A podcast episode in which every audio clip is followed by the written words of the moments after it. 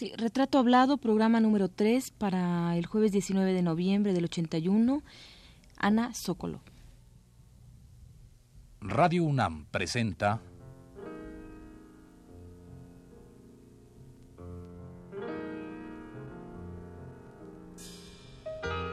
Retrato Hablado. Ana Zócolo.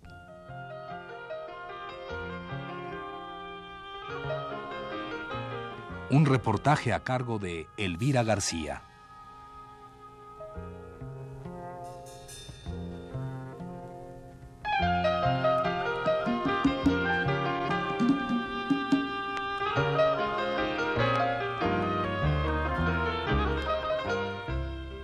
Hemos dicho ya que mucho de lo que hoy conocemos como movimiento de la danza contemporánea mexicana se debe en sus principios a Ana Sokolov esta coreógrafa norteamericana de origen ruso que llegara a nuestro país a sembrar la semilla inquietante de la danza como revelación del hombre.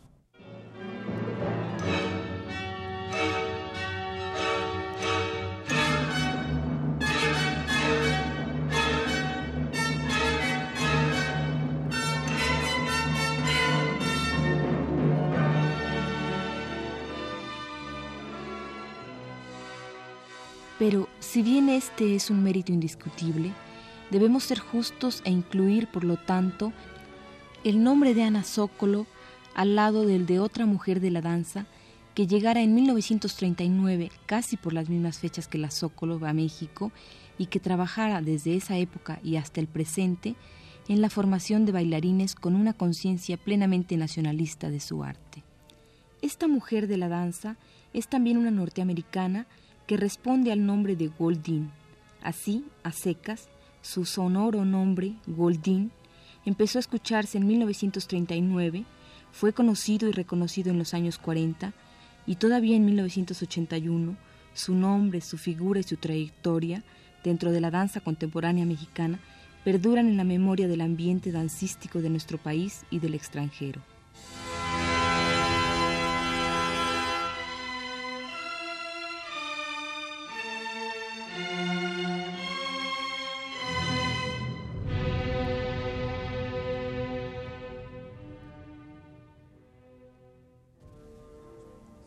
Pero no es de Goldín de quien estamos haciendo ahora un programa, sino de Ana Zócolo, conocida y descubierta para la danza mexicana en aquellos años de 1939, época en que integra el grupo La Paloma Azul y coreografía obras de nacionales como Silvestre Revueltas y Blas Galindo, la Zócolo ve que su proyecto de danza en México tampoco prospera demasiado debido a que comienzan a surgir irremediablemente problemas financieros. Por lo tanto, deja el país, con lo cual se desintegra el grupo La Paloma Azul, quedando sus miembros un poco a la deriva, para tiempo después unirse a Goldín o a otras personalidades que ya en esas tempranas cercanías de los 40 empezaban a surgir. Ana Sokolov se va del país, pero establece una serie de visitas esporádicas en las que ha de venir como coreógrafa invitada de distintas compañías de danza nacionales. En los años 60 la Zócolo vuelve a México y monta su obra Opus 60. Respecto a Ana y a Opus 60, nos habla el coreógrafo mexicano Raúl Flores Canelo, director del Ballet Independiente, compañía para la cual Ana Sokolov ha creado algunas obras.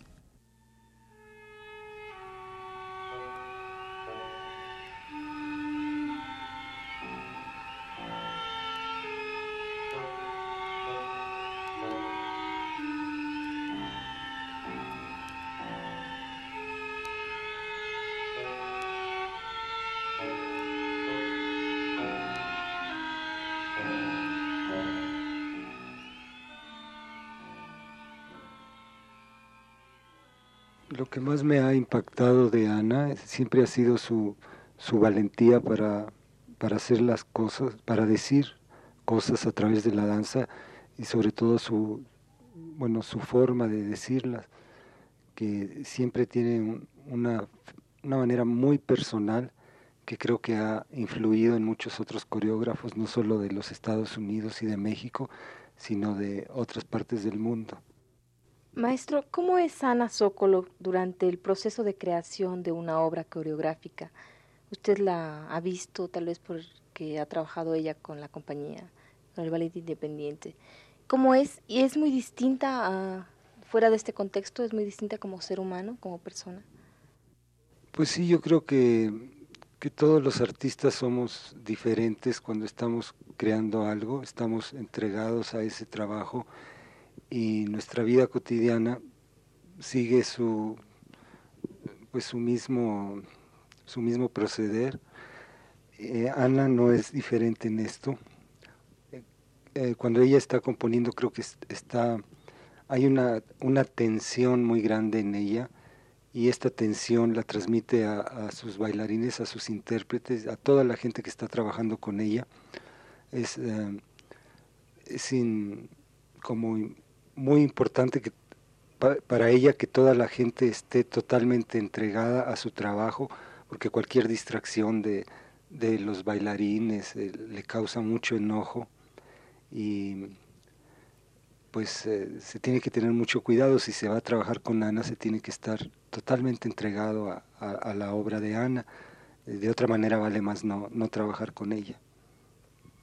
Ah, me preguntaba si es diferente en su vida cotidiana, pues sí, Ana es una persona que es muy, muy dulce, puede ser muy dulce en, el trato, eh, siempre que se, se, actúe con sinceridad, ella siempre, siempre pide la, la verdad, no solo en su trabajo, sino en la vida misma también.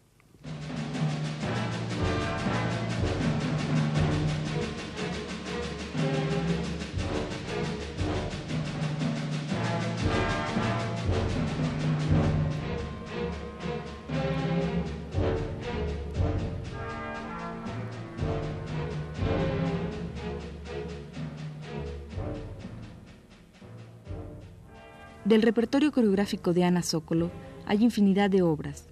El número para nosotros es todavía desconocido. Sin embargo, dentro de esta lista de danzas hechas en distintos tiempos, cabría destacar tres fundamentalmente.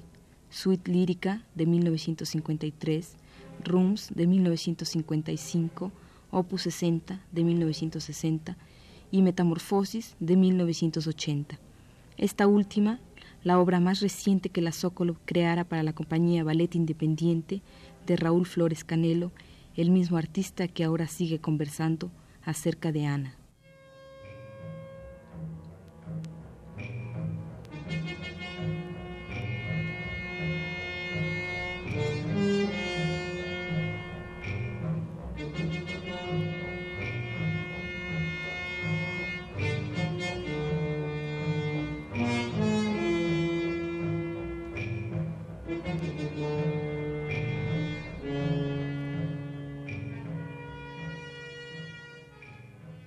Esta pregunta espero que no sea muy eh, complicada de contestar porque a lo mejor implica eh, mucho, mucho tiempo, ¿no?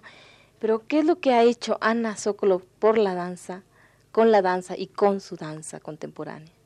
Creo que ya lo dije un poco al principio, pero básicamente lo, más importante que creo que ha hecho Ana, tanto con su vida como ejemplo, su vida como artista, eh, que, se, que rompió con sus maestros, ella también pide mucho de, de la gente, de sus alumnos. Yo he asistido a sus clases de coreografía, a su taller de coreografía en Juilliard, en Nueva York, y siempre está pidiendo que no imiten a nadie, que sus maestros pues está muy bien, que los respeten y todos, pero y todo, pero pero que no sigan haciendo pues las cosas como las hacían sus maestros, que se salgan de sus moldes y que digan lo que tienen que decir en su propia forma. Esto se, se necesita verlo para, para saber exactamente en qué consiste, pero es, es en, estas, en estos talleres de coreografía que tú ves uh, cómo pues a veces lloran los alumnos, se desesperan porque no, no se, no, no pueden, bueno, tienen que estar muy, muy alertas y muy creativos, sobre todo muy creativos, porque cualquier cosa que Ana detecta que es una influencia demasiado fuerte en los trabajos de los estudiantes, pues se las dice y, esto duele. Ana siempre pide de, los artistas que estén comprometidos con la verdad, con su propia verdad, y esto pues aunque ya está muy, muy dicho y, se supone que el artista de hecho está comprometido con la verdad, em, a veces los mismos artistas no sabemos cuál es nuestra verdad y nos lleva mucho tiempo encontrarla. Por eso Ana empieza desde, desde con los estudiantes a, reforzarles este, este pensamiento de que sean sinceros y que no hagan imitaciones ni, ni coreografías eh, por algo que está de moda. Pues nada más.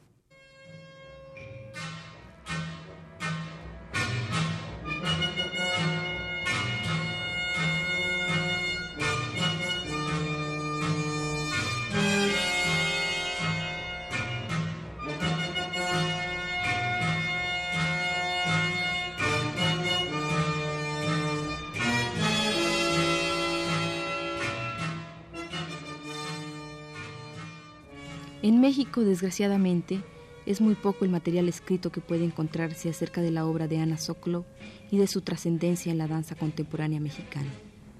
De entre los escasos libros que sobre la danza se han escrito en México, se encuentran pequeñas anotaciones o menciones rápidas y sin mucho interés que hablan del paso de la Sokolow por México y de algunos de sus trabajos coreográficos para compañías mexicanas.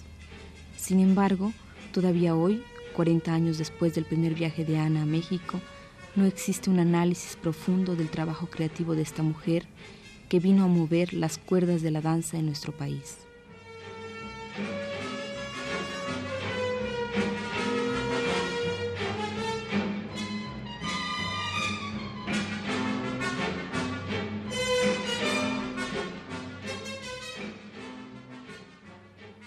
Alberto Dalal uno de los contados críticos de danza que hay en el país y también uno de los poquísimos que ha logrado que sus escritos dancísticos lleguen hasta las editoriales, pues sí, Alberto Dalal, decíamos, ha consignado en su libro La danza moderna en México, publicado en la colección Material de Lectura de la UNAM, lo siguiente acerca de la temática y la preocupación que Ana Sokolo refleja en sus coreografías. Como coreógrafa, Ana Sokolov está especialmente habilitada en expresión de carácter y estado de ánimo. Suite lírica, según indica la escritora Selma Jane Cohen, Cota Dalal, es una obra que contiene secciones intensamente líricas y un dueto impresionantemente poético. Rooms, por su parte, se refería al aislamiento del hombre, a su persistente soledad enfrentada a sus sueños de felicidad, su sumisión a las circunstancias explicadas como reflejos de sus temores. Aquí concluye el comentario que Dalal toma de una escritora y crítica norteamericana acerca de la Sokolov. Y aquí hacemos un paréntesis para escuchar a la propia Ana quien nos revela, aunque con dificultad, lo que la danza, su danza, tiene de significado.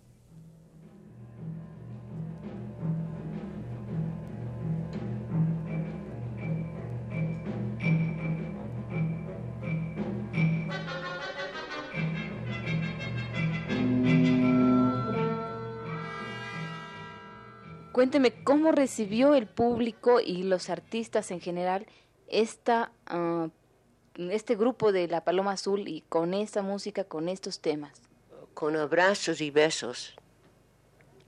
Loco, encantada. Fue formidable.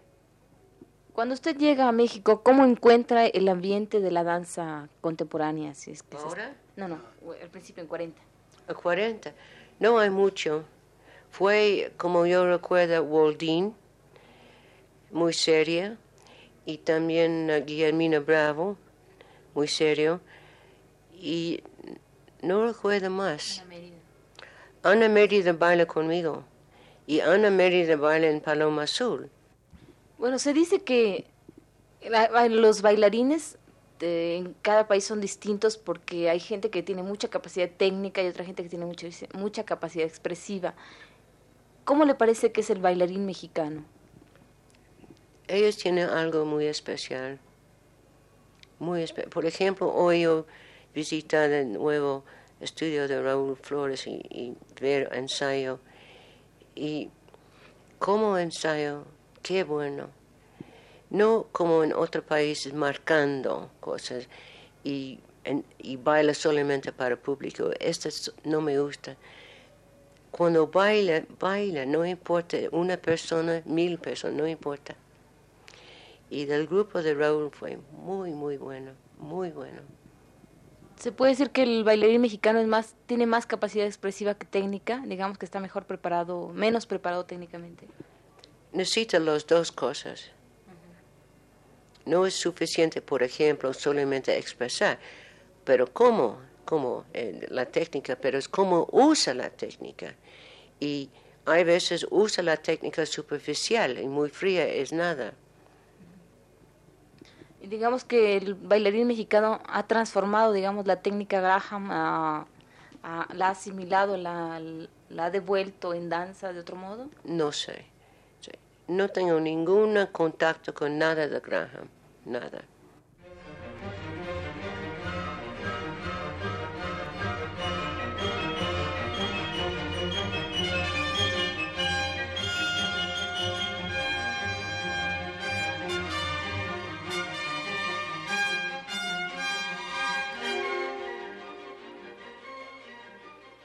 Después de la primera estancia de la Sokolov en México, allá por los años 40, y después de su segunda, tercera, quinta o sexta visita a México, ¿qué tanto no ha sucedido aquí, en nuestro país, en materia de danza?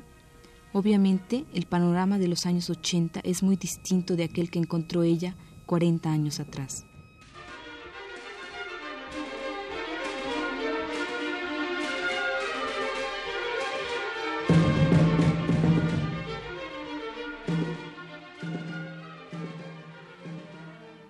Nacho, tratando de juzgar la obra de Ana, digamos, de 1981 hacia atrás, tú que conoces bien a Ana y, su obra, ¿qué podrías decirme de ella como creadora?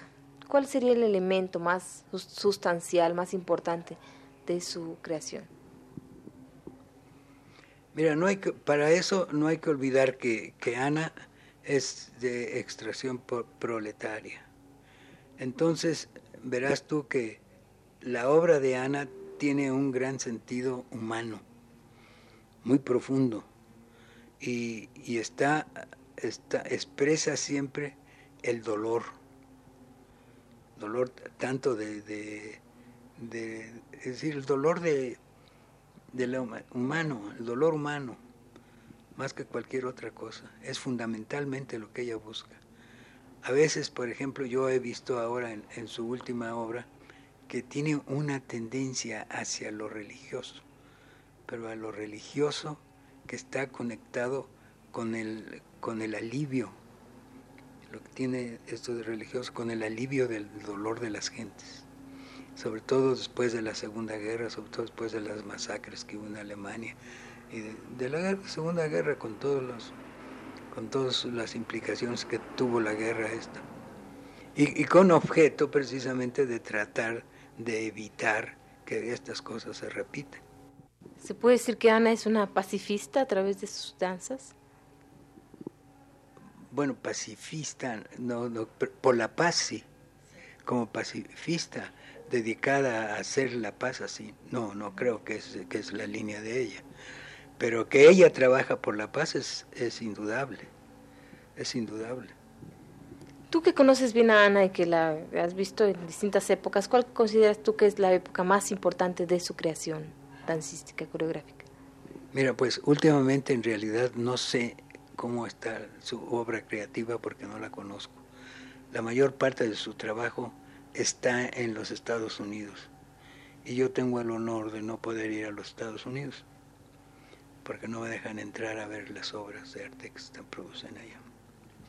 Bueno, no me dejan entrar desde en tiempo de MacArthur, MacArthur en Estados Unidos, porque este yo tuve, yo tuve, este, tomé parte como consejero de la película de Viva Zapata y cuando yo tenía que regresar, teníamos que regresar a los Estados Unidos porque la película no se pudo hacer aquí, sino que se tuvo que hacer en los Estados Unidos. Marlo Brando, que estaba conmigo, tenía que er, teníamos que regresar los dos para trabajar allá. Pero cuando yo fui a pedir mi visa, me dijeron que yo no podía entrar a Estados Unidos porque era fundador del taller de gráfica popular y era una organización comunista. Pero fui el único que en esa época pidió permiso para pasar a los Estados Unidos. Desde entonces me pusieron a mí mi, mi, este, etiqueta de comunista.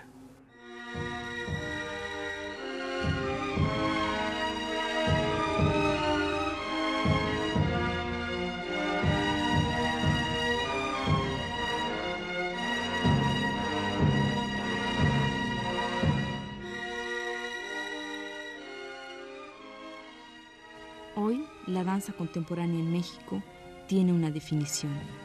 Se integra en grupos o compañías que la representan y más que todo está tomando una fuerza para ser, en un futuro muy cercano, un auténtico movimiento dancístico contemporáneo que reflejará no solo las preocupaciones de México, sino de Latinoamérica. Y en esto, en este lento proceso que ha vivido nuestra danza, mucho tuvo que ver la presencia y el empeño de Ana Zócolo.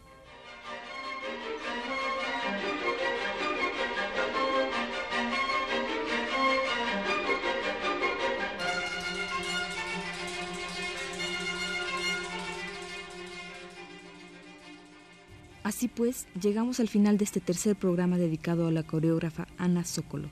Le invitamos a escuchar el cuarto el próximo jueves a las 22.15 horas.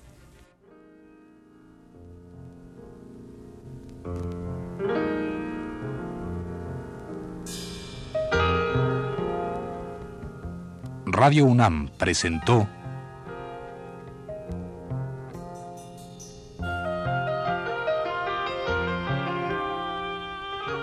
Retrato Hablado. Ana Zócolo.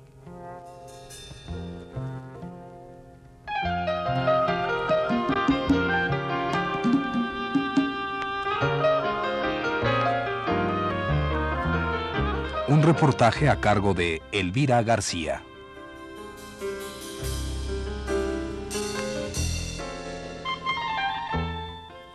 Fue una realización técnica de Abelardo Aguirre, con un guion y una producción general de Elvira García para Radio UNAM, en la voz de Elvira García.